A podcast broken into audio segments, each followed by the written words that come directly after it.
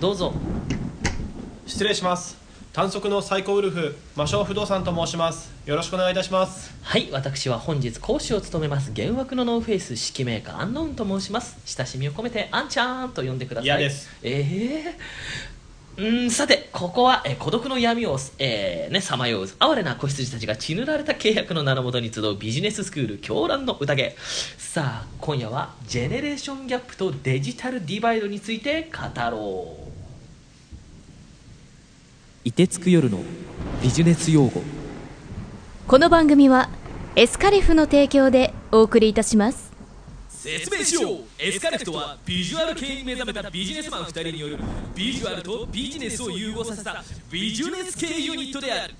地球上の全ビジネスマンをビジネスマンにするべく北は大宮南は練馬まで幅広く活動しているのだキンコンカンコンキンコンカンコンはいということでね始まりましたけれども、はいお願いしますえーデジタルディバイドとね、はいジェネレーションギャップこれね割と今までの難しい用語と比べたら割と一般的に実は知られてる言葉だとうん思って多分両方とも知ってるんじゃないかなとまあジェネレオシジェネレーションギャップは知ってますそうまさデかのジねタルディバイドは分からないディバイドわディバイドですかんないなまあなぜはいデジタルディバイドだけじゃなくてジェネレーションギャップを持ってきたかというとほこれ私のねすごい個人的なうはいつい最近の話なんですけど、まあ、誰でもジェネレーションギャップジェネギャジェネギャって言って知ってると思ったらえジェネレーションギャップという言葉を知らないというギャップにこの間え遭遇したので、それはやっぱジェネレーションにギャップがある世代ですかあ世代っていうかまあ言ってしまったら多分ジェネレーション多少ギャップのあるし方と方とへのコミュニケーションであージェネレーションギャップという言葉自体を知らなかったと。え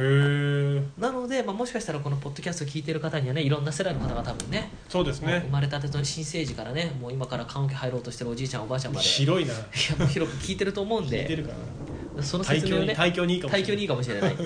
ジェネレーションギャップを語ってからデジタルディバイドに入ろうかなとはいでもその前にじゃあいつものクイズでええデジタルディバイドって何のことでしょうとうーんまあでも関係性がある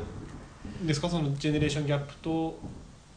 関係性はこの2つの言葉にはないですけれども概念的に似てるかもしれないですえ世代間もうヒントになっちゃいましたねだからジェネレーションギャップって、まあ、世代間のギャップなわけじゃそなういでですすねデジタルディバイドも何かのギャップですギャップギャップですデジタルのデジタルとデジタルのデジタルの中での話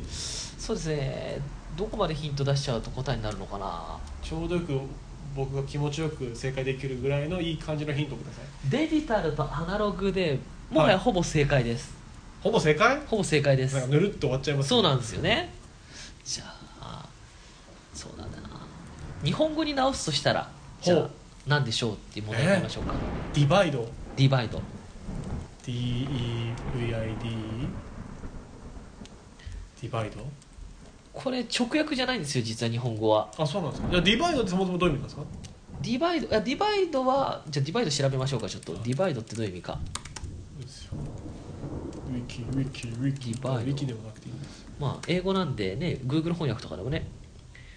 ディバイドの意味ははいコンピューター用語辞典のディバイドほ参照助産やっべわかんう わかねんないんだ 三勝ええっと助産助産師算数のそうあのあ除く除く算で助産あーがディバイドって意味ですねジョー助産ジョーって割る割り算割り算ですね助産ってことはえ除雪者の助助に算数の算で助産ディバイドの意味は助産ですなんだ分けるのそういうことわ割るデジタルディバイドの日本語版はでも僕本当直訳じゃないんでこれなんでこんな訳日本語訳にしたんだろう日本語訳の方が分かりやすいですでもほデジタルは当然日本語に直すとデジタル意味ほうほう難しい表現が出ましたやっぱその辞書的なね言葉がうアナログデデジタルを和訳しろって言われてもなんで言ってるかわかんデジタルは、えー情報を飛び飛びの値による符号にして表すことそういう仕方の情報処理方式デジタルないもっと辞書はダメですね 辞書批判辞書以外いや辞書ってなんか分かりにくくないですか表現が全部まあまあまあ昔あったツッコミネタが整理整頓を調べると整理は整頓することで整頓は整理をすることって書かれてるっていあーなうるほどわからない永遠にループするじゃないかっていう逃げられないですね逃げられないえー、なんだろうデジタルをどうにかするってことなんですかデジタルディバイドさっきも言ったようにジェネレーションギャップと同じで何かしらの差のことなんですよデジタルの関係性問題点社会問題とかになりかけましたなりかけてるというか現在進行形かもしれないですねああそれはやっぱだからデジタルを知ってる人と知らない人のさそうですおお本当に本当にそうですおおじゃあなるほど言っちゃいますけれどもはい情報格差のことですああそっちのは聞いたことあるわこれをデジタルディバイドって実は言うんですよかっこいいで何が問題かって経済的な格差が生まれてしまうんですよ、デジタルディバイドっていうのはおおはいはいはい結局まあすごく簡単な話で言うなら、まあ、例えばファーストフード店フード店とかに行って、そのお店のクーポンアプリを持ってる人は当然クーポンアプリで安くはい買えるけれども何も知らないアナログ人間の人は、まあ、折り込みチラシを持ってたらいいですけど、うん持ってなかったら定価で買わされてしまうっていうう、んまあそうですねごく当たり前の問題かあらーそういうすごく日常的な問題がからもっと大きい問題で言うと例えば詐欺に騙されないっていうああなるほど、ね、当たり前のことも知れてない人にとってはそれとうんものすごく損してしまうじゃないですか、ああ確かにオレオレ詐欺とか振り込め詐欺ぐらい有名になってくると、うんテレビで取り上げますけれどそうもですね例えば昔流行ってたエウリアン聞いたことあるね聞いたことありますエウリアンって何でしたっあの絵け絵をを売る人か人をエイリアンと文字ってこれやっぱネットだけでは騒がれてたんですけど秋葉原とかにいるそう人でだす上京してきた人とかがあ綺麗なラッセンの絵をね、えーラッセン自体は多分素晴らしい人なんですけどラッセンの絵を利用して金儲けする人たちがいるせいで、まあ、ラッセンの絵を20万30万で買わされちゃうというあうんそんなラッセンの絵なんか別にまあまあ価値はある絵なんですけどそこまでしないだろうっていうねそう複製なのでね、うんそうですよねっていう情報を例えばまあスマホとかで、ね、デジタルに強くてそういう情報を見てる人たちはそんな絶対引っかからないですけど、そうですね引っかかってしまううん情報を知らないことによる格差そうですねあと新宿だと手相を見せてくださいっていう人も実は危険らしいですえね、ー、よくいますよね手相の勉強してるんですっていうところで、はこれ僕は別に裏付けを取った情報じゃないんであくまでも都市伝説だと思っていただきたいんですけど、もしかしたら本当に手相の勉強してる方もいるかもしれないんで、い、うんまあまあそねこはとある新興宗教の勧誘の手口だとへー手相の勉強をしているんですと、まあ、あとこのこれは、ね、ナンパの手口ですけど、うんこの辺に美味しいラーメン屋さんないっていう聞き方ではい美味しいラーメン屋さんを教えてもらう流れからの LINE の ID を聞き出してくるっていう手法だったりこれはどうなんですか それデジタルディバイデジタルで、まあ、知ってる人は避けられ る知らない人は引っかかれるっド まあまあそうねていう話だったりあと証券とかでもそうですねあー今時ネット証券って手数料無料口座維持管理手数料無料なのは当たり前なんです,、そうですね僕どっちかというとネット証券から入った側なんであ僕もそうですねもうお金かかんないのが当たり前じゃないですか、はこれまたね実名出しちゃっていいのもういいかなと思うんでい出しちゃいいいいうのやめときますえでえ昔からある日本最大の証券会社いイニシャルだけやもうそういやいやもう言わないイニシャルで言わない あですそこもやらない昔からある日本最大の証券会社したらはい1個しかないんで、はいの証券会社でやっぱうちの親とかも昔の人間なんでそこで証券口座持ってたんですよ、うん株券預かってもらってるだけで年間取られてますからねお金あうん口座千円からの前維持手数料維持手数料なんでこっちがね株券預けてやってるのに金取られるんだみたいなでしかも1回ごとの売買に手数料がまたね高いんですよあーなるほどね電話でやり取りとかするから、まあ、人件費かかるのも仕方ないんですけど、うんでもネット証券だと売っても買っても数百円ぐらいの手数料じゃないですか、そうですねまあ、運善からやっぱ運満までいっちゃいますよねへえやってることは同じなのにそうですよねでもっと言うなら株価情報ほう今スマホでほぼリアルタイムに見れるじゃないですか、えもう昔はこれって証券マンの人しか見れなかったデータなんですよえあそうなんですか一般の方ってまあでもそうじゃないですかスマホもパテパソコンもない時代あそっか新聞を見るか東京証券取引所まで行って、うんもっと昔の例を言うなら黒板にガリガリガリガリいろんな人がいてああ書いて書いてたんですよ、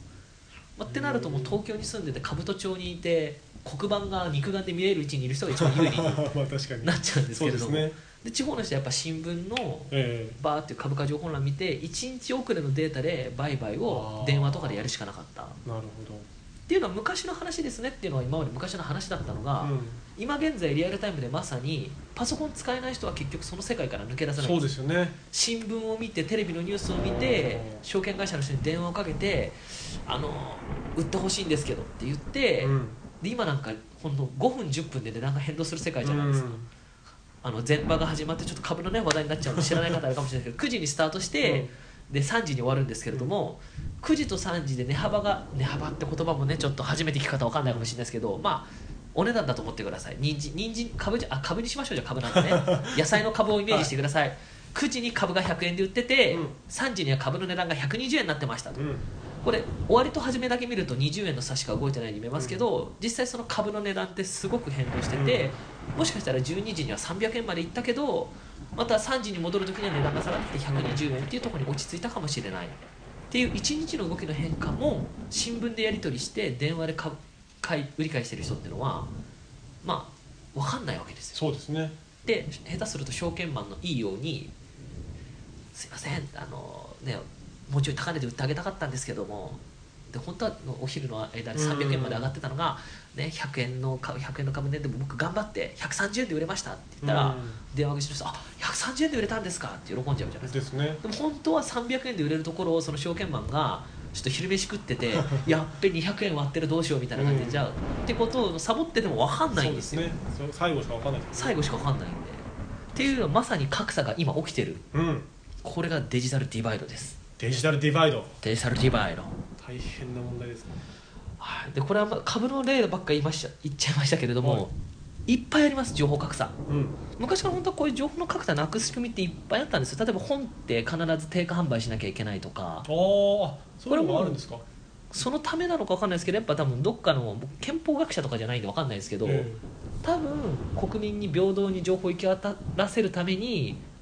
どうしてもそういう法律で縛らない限りは地方は輸送コストが高くなっちゃって都心部だけ情報の値段が安くなっちゃうえじゃないですか、安く本が買えるうん地方行くと本が高いってなると格差が生まれちゃうので多分図書館っていう仕組みの他に本は絶対に定価販売しなきゃいけないっていううんあー確か再に販本の値段って全部一緒ですもんねそうなんですよ再販制度っていう法律があって再販制また新しい言葉が出てきてしまいましたけれど度も再び販売するとか再販制そうですね自的には度うんで固定されてたんですけれどもちょいちょい緩くなってきて昔は本当は本ってだから割引もできなかったんで、うんポイントカード的なこともできなかったんですよああそうなんですかそれはでもちょっと変わってきましたね法律がどうなったのか分かんないですけれどビッグカメラさんとかがビッグカメラで本を売るようになってからビッグカメラポイントがつくようになったんで、うん今は楽天とかヨドバシとかではつきますよ売ってねますもんねでも多分書店さんは前はつけられなかったんですよ今だと書店さん書店でももポイントカードありますね今ありますけど、ちょっと前まで本当にええできなかったんですよへえいや多分知らないところで何かしらかの法律がちょろっと多分変わったんだと思うんですけどうんもしくはそういうニーズが出てきてまできあたらかもしれないねですけど、今ね多いですからねということで、まあ、本に関しては一応その格差はない状態が一応続いてはいるはずなんですよね、うんうん沖縄にいようが北海道にいようが図書館に、ね、入れてくださいって言ったら図書館にも入るし書店にももちろん取り寄せられるしもうデジタルに関してだけやっぱりちょっと確かにでもまあデジタルディバイドの話聞いて思いついたのがふるさと納税とかなんかそうあーですよねそう本当でにすね知ってる人だけが得をするような制度をまたちょっと見直し入るか入ったかみたいですけどでもそういうことですもんねそうなんですよそれがデジタルディバイドですね主に IT で言われてることですけど別にテレビなんかもそうなんですよほ昼間の時間生活に余裕のある人たちって、まあ、例えば主婦層って言ったら失礼ですけども生活に余裕があってうまあ日中家にいるいる方たちってテレビの情報を受け取れるので今こんな詐欺があるんだオレオレ詐欺なんてあるんだうっんていうこととか振り込み詐欺があるんだとか、まあ、その他いろんな情報をバラエティ番組から得ることができるんですけど、まあ、共働きだったり一人で働いてたりでうん生活に追われてるとそういう情報収集する時間っていうのはまずないでああす。そうですねちょっと知らないことによって例えば補助金制度があったりとか、もっと子育てするんだったらいい制度のある行政区があるかもしれないけど行けなかったりとか、っていうこれも実は情報間格差そうですねうんああなんですよでもそうかあと実はあるんですよこれなんですか魔性に関係あること不動産その通りほ不動産業界においても取扱物件のブロードバンド利用の貨幣が物件の価値契約の成否を少なからず左右しかねない時代になっておりうんぬんという問題が読んでますね読んでます完全にこ れははい 耳に入ってこなかったですまあ早い話が、はいま あ、スーモだったりホームズだったりヤフー不動産だったりっていうねね今いろんなサービス使いこなす人と昔ながらのやっぱ街の不動産屋さん行って紙をペラペラめくりながら探す人ではあんまりいないですねいるのかな今でもいると思いますよ多分全くパソコン使えない人いるのでああそっかいやでもなんていうんですかね、まあ、不動産屋から言わせてもらうと今のお客さんすげえ詳しいですよやっぱりそこの逆に探してる現場あ現場っていうか立地とか例えはいば駅周辺で探してるじゃないですか下手したら本当に自分たちより詳しいことありますからねですよねよく言いますよねもうそこに特化してそれでも多分そのデジタルディバイドの優遇されてる側の要するにまあ格差が生まれてない側の人たちをばかり多分相手にしてるからなんですよあーまあ確かにうちは自分たちで建てていわゆる売り主っていう立場だからそこを狙ってくる人もいますよ手数料ねかからないんで、っていう情報を多分知ってる情報教師、まあ、いわゆる状況状況ネネット用語で言うなら状況の人たちと情弱の人たちですよね、ええまさにそうですねでもやっぱそっか知らない人は知らないですよねで敷金礼金っていうことに関してもあーネットだ賃貸とねいやこれは返さなくていいもんだとかうん本当は敷金は返ってくるものだとかっていう払わなくていいとかもありますねでもこれが図書館とかだけで情報を得てる人たちってまず不動産の借り方みたいな本って多分あんま見かけたことないですし借り方は、うん、そうですねで敷金礼金についてなんてことをわざわざ図書館で多分調べないんで調すよべないんですよね普通にフラット借りたいんですけどって言ってで言われるちたょっまとま案内されて家賃3ヶ月分かかるんですよとか言われたら言われるままにあそういうもんなんだって思っちゃいますよね仲介手数料1ヶ月分で敷金1ヶ月分で礼金が1ヶ月分で3ヶ月分ですねなるほどえっえてなっちゃうじゃないですかでもそう今時で言うなら家賃3ヶ月分今時ないですよないねですねもうほんのちょっと10年ぐらい前まではまあ確かにそうですね家賃3ヶ月分当たり前にそうですよねで今そこの手数料がぐーっと減ったプラス今フリーレントなんて言葉ももう出てきちゃってああえこれまでもフリーレントを知らない人たちってわかんないですよまあ場所は多分まっとうな商売してるえと思うんですけ ど、うちは賃貸やってないんでねまあ、これ悪い不動産屋さんだったらフリーレントありますかって聞いてくる人にはフリーレントの提案をしてもあーフリーレントって言葉自体知らない人にわざわざこっちからねね、1ヶ月2ヶ月実は今無料になるんですよなんて、やってあげる必要別にないんで誠実なお店は、まあ、やってあげると思うんですけど、うんそうじゃないとこやっぱねむ向こうが借りたいって言ってたから普通に普通に貸すよって ねまあその辺不動産屋は、まあ、賃貸売買とかあと値段交渉とかもありますしね難しいとこですよ難しいとこですよこれがですね、まあ、デジタルディバイド、まあ、問題ですねか解決点が今のところないじゃないですうん確かに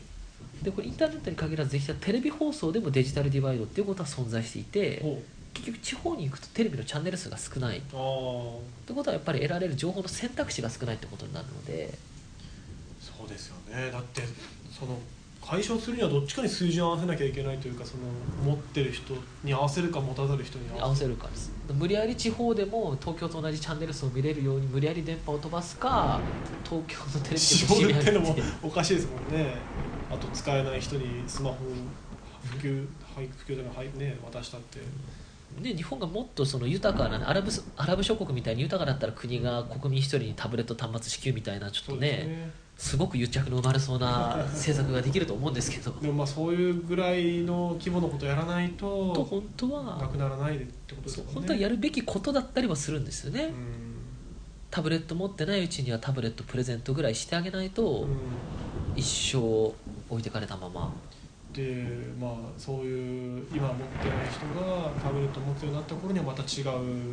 出てきてでそこでもまた格差が生まれてしまう本当埋まらないままですもんねこれねね今日とかね時事問題ちょっと言っちゃうとあの今日今日の話題出しても絶対ずれるかと思うんですけれど もでもあえて出しちゃいますけど、はいええ今日ねなんかミサイル飛んでくるよみたいああなそうですね話も多分これネットやってる人とか情報入ってきますし、うんテレビ見てる人も入ってきますけど新聞世帯どうなんですかね新聞世帯にも書いてますかね新聞入にっはてるんじゃないですかそれがねおあまあ確認しようといえいえこういう速報的なものなんかも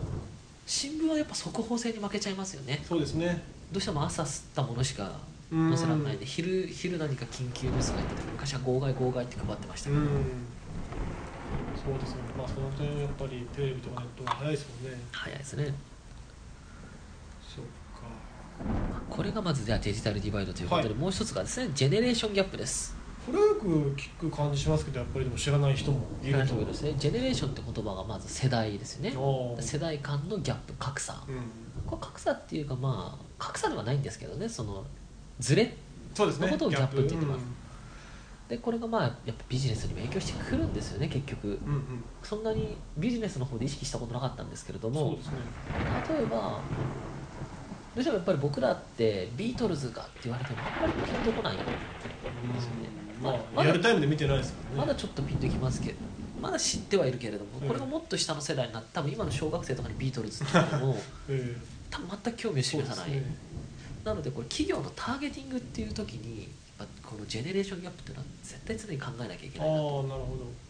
これがやっぱすげえあの自分らの世代でもう国民的アイドルだったとか国民的ヒーローだった人を起用しようってなった時に、売る商品がその年代に合った商品だったらいいんですよ、うん例えば昔のアイドル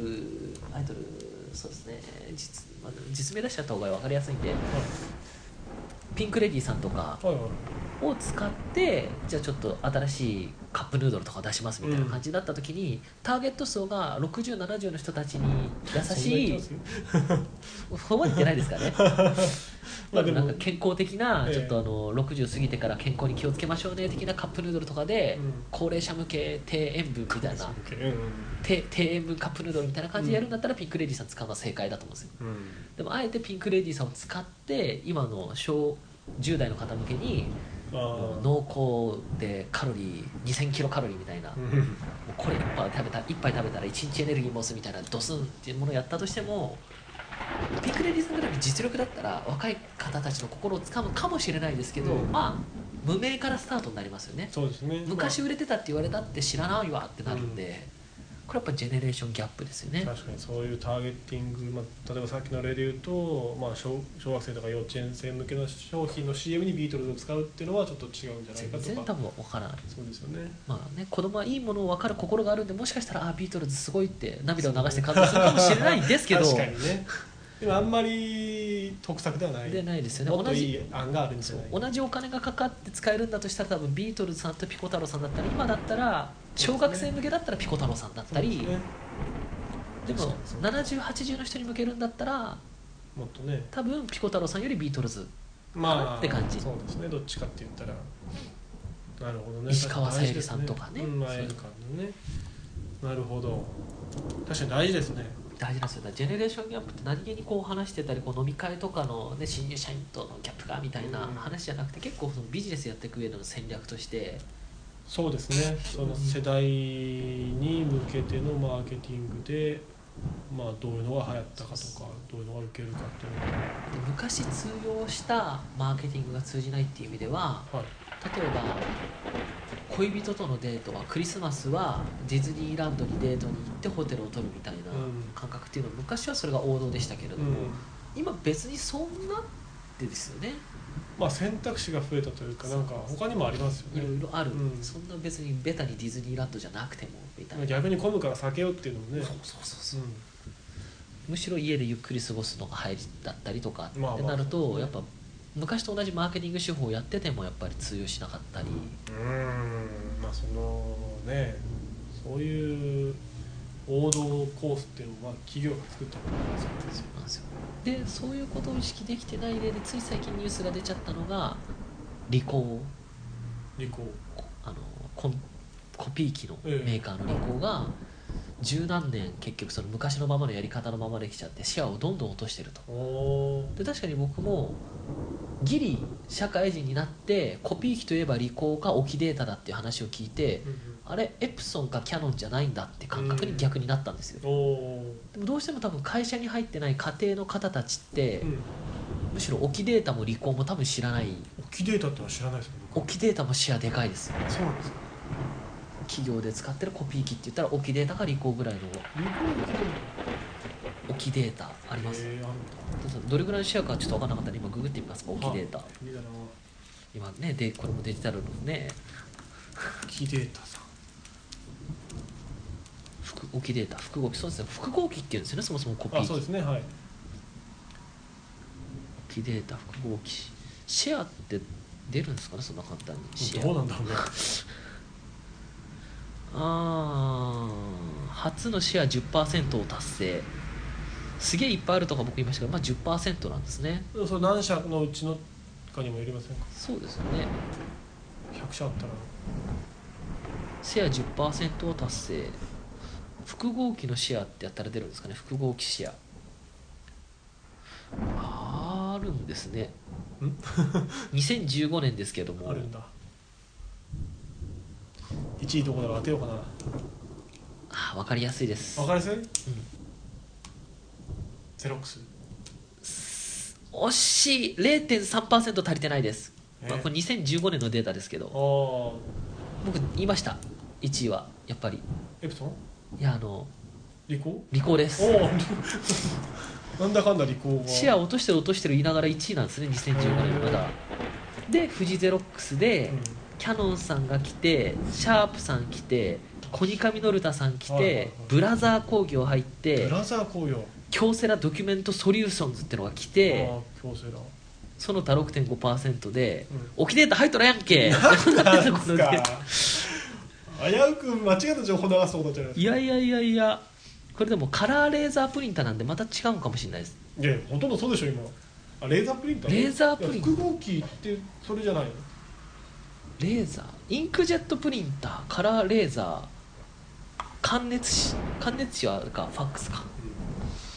沖データいやでもすごい沖データ沖データ聞いたんですけどねへえだって10%達成したってニュース記事は出てましたからねいつのニュース記事ですか探してみましょう来てたの話だちょっと沖で沖データの話になっちゃいましたね情報感覚差です よ分かんないですけど適当へえ2014年は初の10%って出てますねなんとなんとキデータカタカナですかキデータ OKI って書いてああなんか見たことあるなでもありますよねありますありますそうなんですよよくよく見かけるんですよなぜか OKI なんか見たことあるなだからシェアのその統計の取り方も多分どういうシェアを取るかによって数字って変わってきちゃうんですよ台数で取るのか導入者数で取るのか随分大きいデータの肩を持ちますいやね別に僕はちょっと僕はね僕嘘つきにならないためにねもしかしたらその台数で言ったら大企業がさんが例えばそのねあのあーフジゼロックスさんとか観光庁がどうしてもフジゼロックスでうん一括で買いますってなったら例えば1万台とかドドンと入っちゃうんでそうですね台数シェアで決まるかもしれないですけど案外その中小企社数で見たら中小多分僕のイメージまだ悪口になっちゃうかもしれないですけど、はい中小企業さん大きいデータのイメージなんですよねへえなんか何かが優れてるのか分かんないですけど安いのかな分かんない適当なことばっかり今今ちょめっちゃ適当なことばっかどんどん言ってますけど まあまあまあまあなんでこんな話になったんだジェネレーションギャップジェネレーションギャップからのあのだからあ新卒に入った時はそうそうそうキデータがあこのデータ見たらエプソンさん確かに全然入ってなかったですああなんかやっぱりあんまりその家庭向けなんですかねそのやっぱその感じしますよねでもテレビ CM を見るとでもやったやらややってますねオフィスにあえーオフィスにっていうテレビ CM をやたらエプソン今やってますよね伸ばしたいんですかねあんだけバカバカお金かけて CM してても逆に全然全く CM をしてない多分フジゼロックスとかうんオキデそれこそオキデータさんとかリコーさんの方が多分シェアがあったりあいろいろ複合機もたまに営業の方来ますけどやっぱりそれだけじゃないですからねそうですね例えばパソコン安く買えますよとか、うん電気もまとめたら安くなりますよとかあとリースが強かったりリースねリース会計できますよっていうのだったり、そうですねあともう一つもし思い出しましたジェネレーションギャップでいい例がはい僕バック・トゥ・ザ・フューチャーって映画が好きなんですよギ フタねリフタネン出てきますねで確か「バック・トゥ・ザ・フューチャー」のワンシーンで、はいそのドクが壊れた部品を見て「見ろ日本製だ」って言って言ったシーンがあってでマーティンが「世界最高だぜ」って言ってるシーンがあるんですよえまさにドクのいた昔の1980年代はうん日本製って壊れやすいものの多分象徴だったんですえけれども、うんバック・トゥ・ザ・フューチャーを撮ってる時代の頃では多分日本製って最高品質っていう今の日本の品質神話があってでも多分今バック・トゥ・ザ・フューチャー4が撮られたとしたら、うんまたちょっと日本製信頼が多分落ちてるああなるほどねんですよねだから日本製だっていうことがブランドになる時代と粗悪品だって言われる時代がそうですうんあるっていうのもジェネレーションギャップですよね、まあ確かにそうですねそのその時代を生きた人同士で違いますね日本性に対しての意識というかね今中国製だっていうとどうしてもこの粗悪品ってイメージがやっぱり今まだちょいありますけど、まあそうですねただ今ユニクロさんはやっぱ中国で作って品質がもう良くなってるので今ベトナムとかベトナムにもう移りましたあかなんかそっちの方じゃなかったかなじゃあまたもう僕の知識34年前あいやわからないですいわかやらなでいもですそうだと思いますあどうだのったかなベトナムなんかカンボジアとかそっちの方もだからどんどん安いところに移ってますからね毎年毎年どんどん、えそう考えると、まあ、これもだからジェ一つのジェネレーションギャップかもしれないですねーそうですね日本製って言ってたら売れるって時代がもしかしたらもうなくなっていて気になるなどこ製なんだもうろうじゃあ調べてる間僕がトークをつないでおきましょうおつなぎのつなぎのアンノウンでつなぎの反応つなぎのアンノウンまあでもつなぎの本当そうですよねだからいつまでもそれが通用すると思って宣伝してるとなんでデメリットをあんな一生懸命叫んでんだろうって人たちもしかしたらなっちゃうかもしれないうんうん日本製です日本製です日本で作ってます国内生産ですって言って今時日本製なんかダサいよなみたいな時代がもしかしたらこれから来てしまうかもしれないこれ出てこないねなんとどこで出てくるんだろなうこれかなかねそのさ検索の仕方みたいな技術も必要だったりしますからねああそれはある検索のコツも日々やっぱ変わってきますからね結果の出方が違ってきてるんでうん昔だったらその何々とはって言葉をつけた方がいい結果が出てたりしたんですけど Google なんかあとはね今はでもとはがいらなかったりするんですよ何々とはみたへいな、ーあ今はなんかいろいろありますね生産工場がある国が中国ベトナムバングラディッシおューインドネシアカンボジアだからベトナムカンボジアのインドイメージが強いですねね、どんどんどんどん安い国を移っていって安い国がなくなった先がまたどうなるのかはこの先の未来は、結局国内生産が一番安いってなるかもしれないですしねまあ、輸送コスト考えたらそうなるはずなんですよね本当は、さてさてそんな感じでねちょっと長々と話してしまいましたけれども今日はデジタルディバイドとジェネレーションギャップについてそうです学びねましたねはいもうよくわかりましたよかったデジタルディバイドがあのいわゆるエウリアンって呼ばれる人の商法でうんジェネレーションギャップは置きデータを知ってるか知らないかのいや差だっていうことはすごく分かったいやいやいややそのエウリアンとかオキレダの話はちょっと話あの例に出しただけなんで違うんですそれは本質を捉えてないねでもさ言ってましたねえまあ、い確かに確かに言ったけれども、うんそうじゃなくていやえマックの話えあ手相だ手相いやじゃあ分かったそのね魔性でも分かるようにはいビジュアル系にねちょっと例えて言うならば、は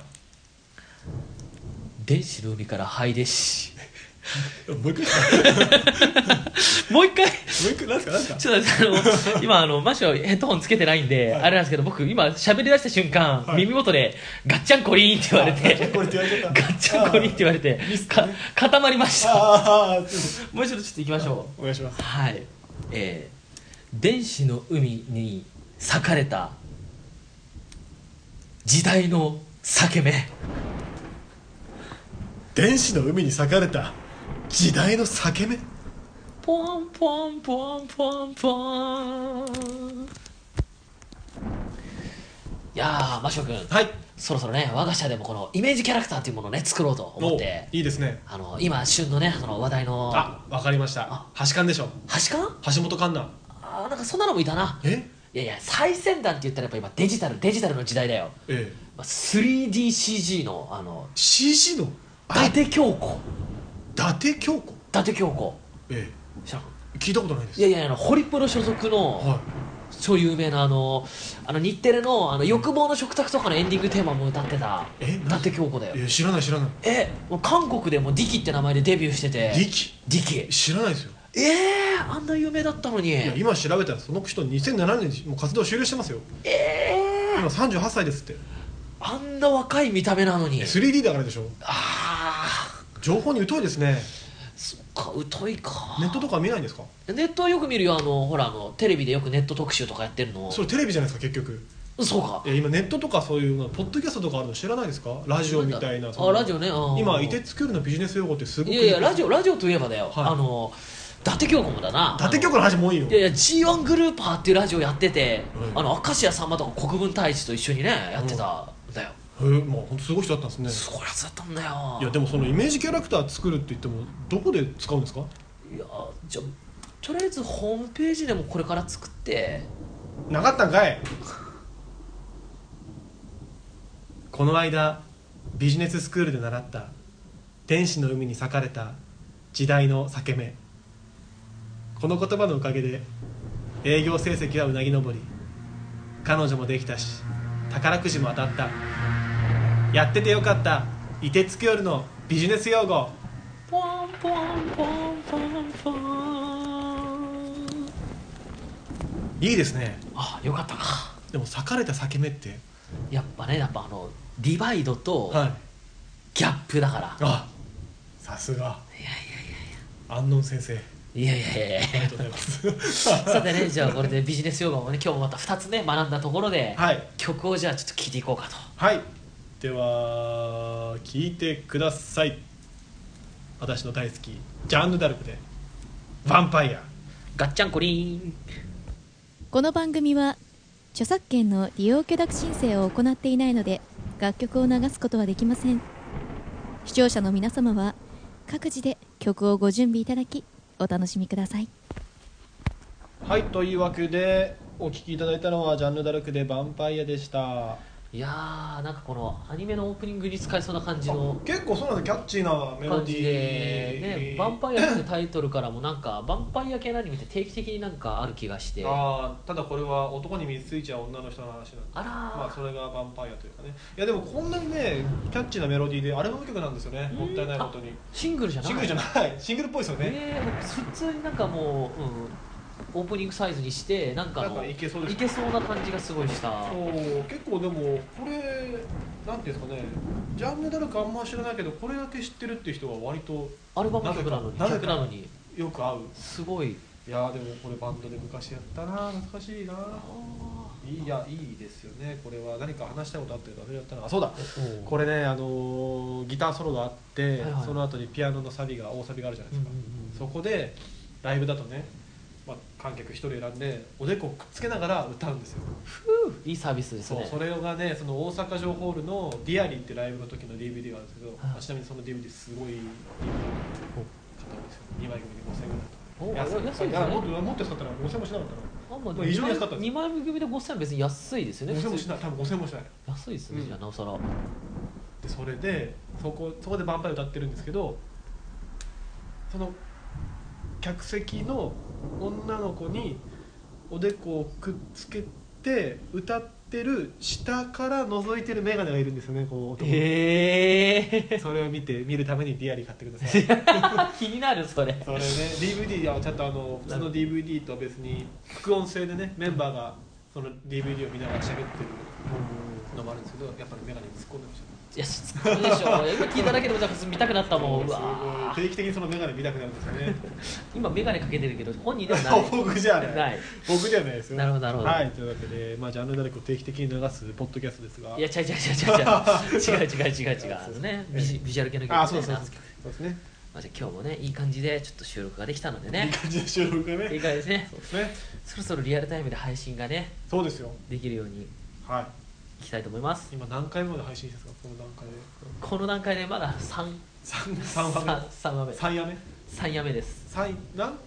あれ第1話ってやってるじ第1話ってやったんです嫌じゃないですゃん和歌嫌にしましょうか今からの月から曜ですもんねそうですね第1夜第2夜にしましょうかまだ3つだから変えられるいくらでも変えられる 一回でも変えられむるしろ配信するサーバーを変えようかと思ってるぐらいああのちょっとやっぱねあの文字情報がなんかおかしくなっちゃうのでーあ今そうですねねまあ、今ね何人の方が聞いてくださってるかわからないですけれど僕もは聞いてますよ僕も聞いて ますよもしかしたら、ね、などこで火つくかわかんないですからねやとりあえずやっときましっょうていきましょうえじゃあねまた次にお会いできるのはえはい次回の放送ということでねそうですねはい、収録はもう関係ない ですね聞い て聞いてる方には放送ベースですからね放送ベースなのでね、はいもしかしたらこう連続でこう立て続けに僕上げるようになってて